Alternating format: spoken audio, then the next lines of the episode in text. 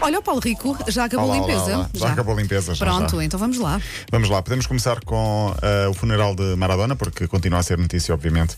Eh, foi ontem, então, eh, enterrado. Vamos por partes. Foi um dia muito longo na Argentina, principalmente, muito tumultuoso também, com, com um pouco de tudo. Foi um funeral com arrasto de Estado, vamos tentar resumir isto. Foram milhares e milhares de pessoas ao longo de todo o dia para a última homenagem, Ui, e incluindo. nesta altura. Sim, milhares Faz e milhares de confusão pessoas. ver, não é? Faz. Por acaso faz. Foram adeptos até rivais a chorarem, de camisolas eh, rivais a, a- a chorar. Não, não Eu, havia eu clubes, fui seguindo aqui pelas televisões e também pelo aquilo que se vê na internet. Portanto, naquele corredor onde as pessoas passam em frente Uhum. onde estava o caixão, eh, eu acho que vi para aí uma pessoa de máscara. Para aí. Talvez. Pois. É possível, sim. É possível. Ahm, filas que chegaram a ser de 2, 3 km para passarem pelo local do caixão no Palácio Presidencial. Palácio que teve tentativas de invasão, não queriam deixar o, o caixão sair. A polícia teve de intervir várias vezes, chegou a haver gás lacrimogéneo para dispersar as pessoas concentradas, tudo isto em tempo de pandemia. Portanto, é tudo o que, o que não devia acontecer. O advogado Maradona fala em negligência e diz que a ambulância demorou uma hora para chegar na altura. Diz-se também que, eh, por exemplo, o estado de saúde dele estava a evoluir e a morte não tem nada a ver com a operação de, de, Ok, de há cerca de de- três semanas. Foi uma paragem respiratória súbita.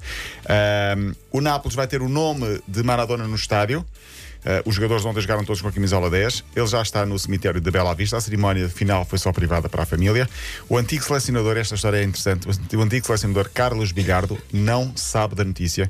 Desligaram a televisão, a televisão. Ele sofre de uma doença degenerativa e a família tem medo que o choque Ah, ok. Sim. Que faça piorar faça a piorar condição. Sim. dele, ao não estilo é? do filme Adeus Lenin, não Sim, sei sim, se sim, se lembram desse sim. filme. O Sabelha, o ex-selecionador, ficou em choque com a notícia e foi hospitalizado.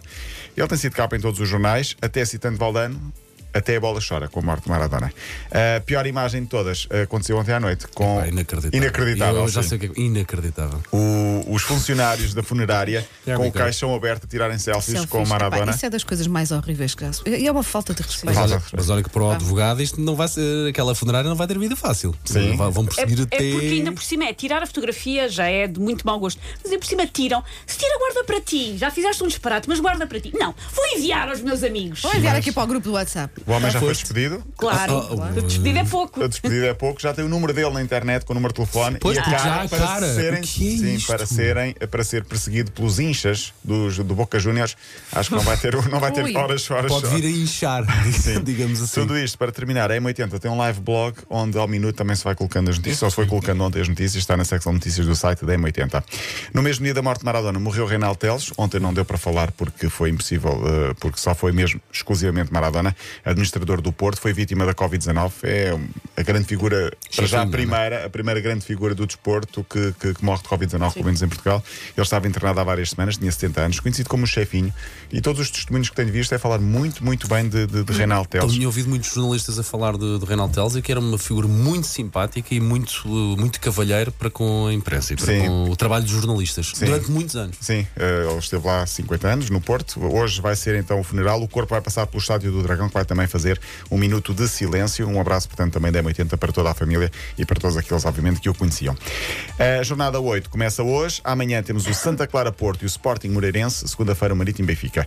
Ontem, na Liga Europa, empates de Benfica e Braga. Jogos eh, 2-2 do Benfica na Escócia. O Braga empatou 3-3. Eu acho que as duas vão seguir em frente. O Porto também chegou à Champions na quarta-feira e está praticamente apurado. Empatou, venceu, aliás, o Marselha por 2-0.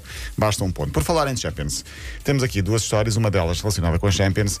História curiosa do Bruges, da Bélgica, que foi à Alemanha jogar com o Dortmund. E um dos melhores jogadores do Bruges, o nigeriano Emmanuel Dennis, falhou o jogo, talvez pelo motivo mais caricato de sempre. Ele queria sentar-se naquele lugar no autocarro, no caminho para, para Dortmund. amou.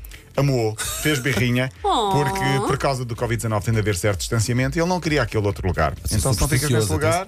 Vais-te embora. E foi-se embora. E o Bruges perdeu, não sei se teve influência ou não, provavelmente também perderia. Uh, perdeu 3-0, fez birra, ficou em casa.